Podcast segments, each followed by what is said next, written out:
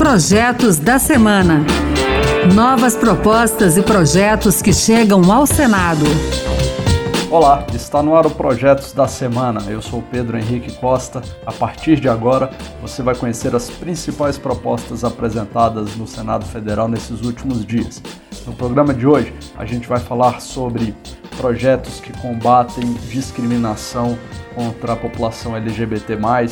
Tem também projetos na área de direito do consumidor, é, projetos também na área de educação. Fique com a gente.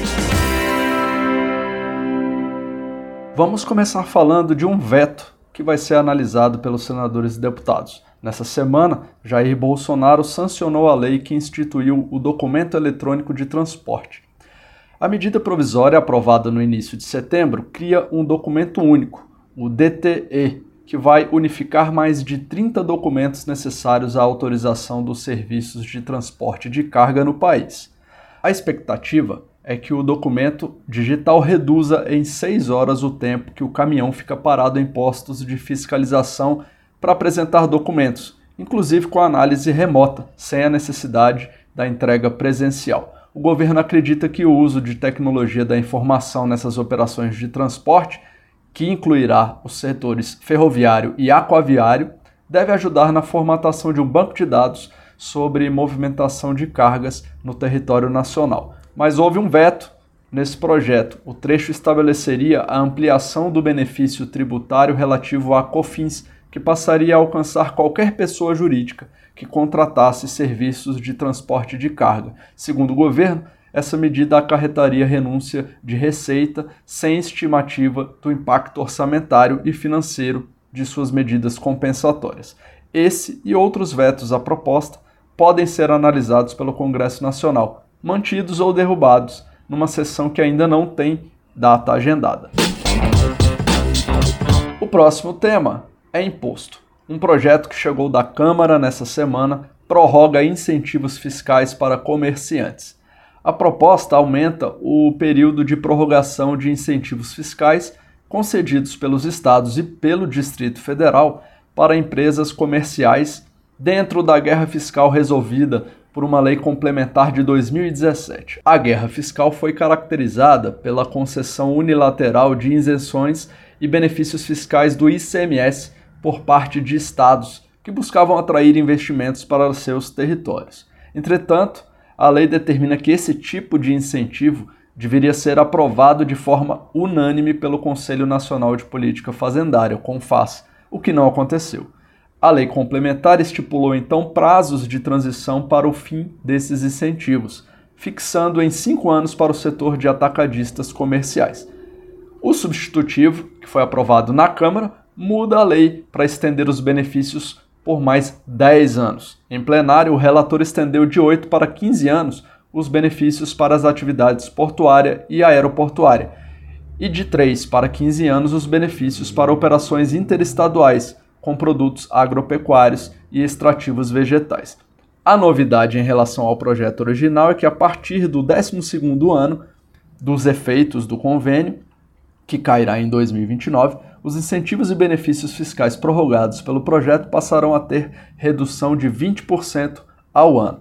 Agora, esse projeto vai ser analisado e votado pelos senadores.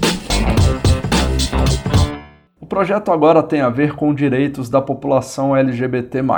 A ideia é garantir segurança e combater preconceito contra essas pessoas que cumprem penas nos presídios para o autor senador Fabiano Contarato, da Rede Sustentabilidade do Espírito Santo, um dos problemas centrais no que se refere à vulnerabilidade de LGBT+, em estabelecimentos prisionais é a ausência de alas, galerias e celas específicas onde essas pessoas possam cumprir suas penas. O relatório LGBT nas prisões do Brasil, do Ministério da Mulher, Família e Direitos Humanos, aponta que apenas 106 unidades, ou seja, um quinto das unidades prisionais consultadas tinham celas ou alas específicas para LGBT+. De acordo com o levantamento, muitos estados, especialmente na região norte, não tinham sequer uma unidade prisional com celas ou alas específicas para esse público. O projeto do senador Fabiano Contarato destina recursos do Fundo Penitenciário Nacional, FUNPEN, para o desenvolvimento de ações destinadas a combater o preconceito e a discriminação que são motivados por orientação sexual e identidade de gênero. O senador Fabiano Contarato ainda apresentou outro projeto para garantir que a mudança de nome de pessoas transgênero possa ser feita de forma gratuita. Dados levantados por ONGs ligadas à causa registram um custo entre 600 e 1.500 reais para alterar o registro civil. Fabiano Contarato lembra que o Supremo Tribunal Federal já reconheceu como direito fundamental a escolha de alteração de nome para transgêneros, mas que na prática o alto custo inviabiliza o processo para a maioria dessas pessoas. O projeto determina que o registro possa ser feito de graça nos cartórios. O tema agora no Projetos da Semana é Educação. O senador Alessandro Vieira, que é do Cidadania de Sergipe, apresentou dois projetos nessa área. Um deles cria um programa emergencial de aprendizagem para acolher estudantes que abandonaram a escola durante a pandemia de Covid-19. O foco são os alunos que estavam cursando as séries finais do ensino fundamental e médio o programa prevê três eixos. O primeiro, na busca ativa, quer dizer, no contato com esses familiares desses alunos para identificar quem abandonou os estudos e as condições em que se encontram atualmente. O segundo, trata de estratégias de ensino e aprendizagem, eh, especialmente em língua portuguesa e em matemática. E por fim, o terceiro eixo, que é o acolhimento à comunidade escolar. Para se concretizar, esse programa precisa de tecnologia, recursos e investimentos na educação online, principalmente, e na preparação dos responsáveis técnicos.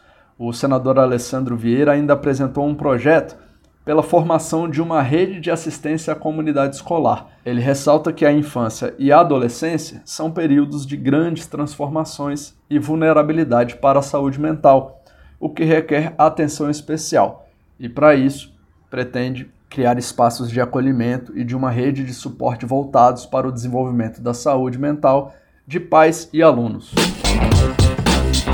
O assunto dessa proposta agora é energia limpa. O projeto, que é do senador Plínio Valério, do PSDB do Amazonas, cria o Programa de Incentivo ao Desenvolvimento da Energia Eólica e Solar, o PIDS. Segundo ele, a ideia é aumentar recursos para o BNDES voltados para a geração de energia sustentável por meio dos programas atuais, como Carbono Zero e do PITS, apresentado agora pelo senador, o BNDES emprestaria dinheiro com juros iguais à TLP, que equivale à média do custo de captação de recursos para títulos de 5 anos, mais a taxa de remuneração do BNDES e a taxa de risco das instituições financeiras, se for o caso.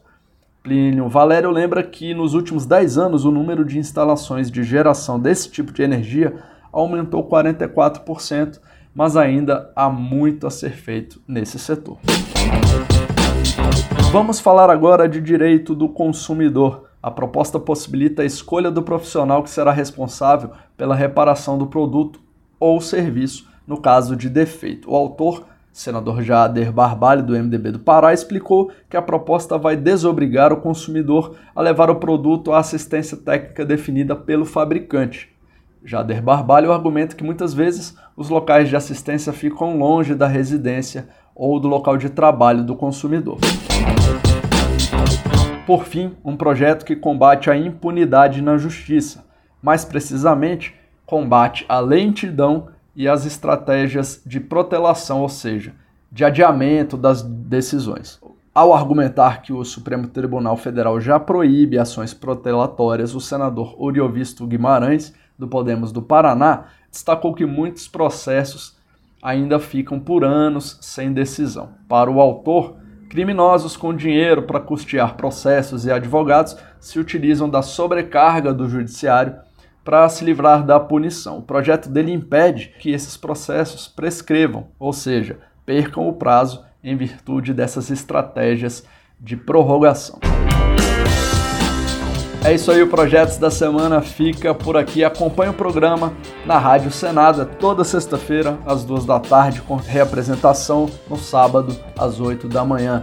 O programa também está na internet, é só entrar no site da Rádio Senado ou escutar o podcast pelas principais plataformas. Muito obrigado pela sua companhia. Eu sou Pedro Henrique Costa e até o próximo Projetos da Semana. Projetos da Semana.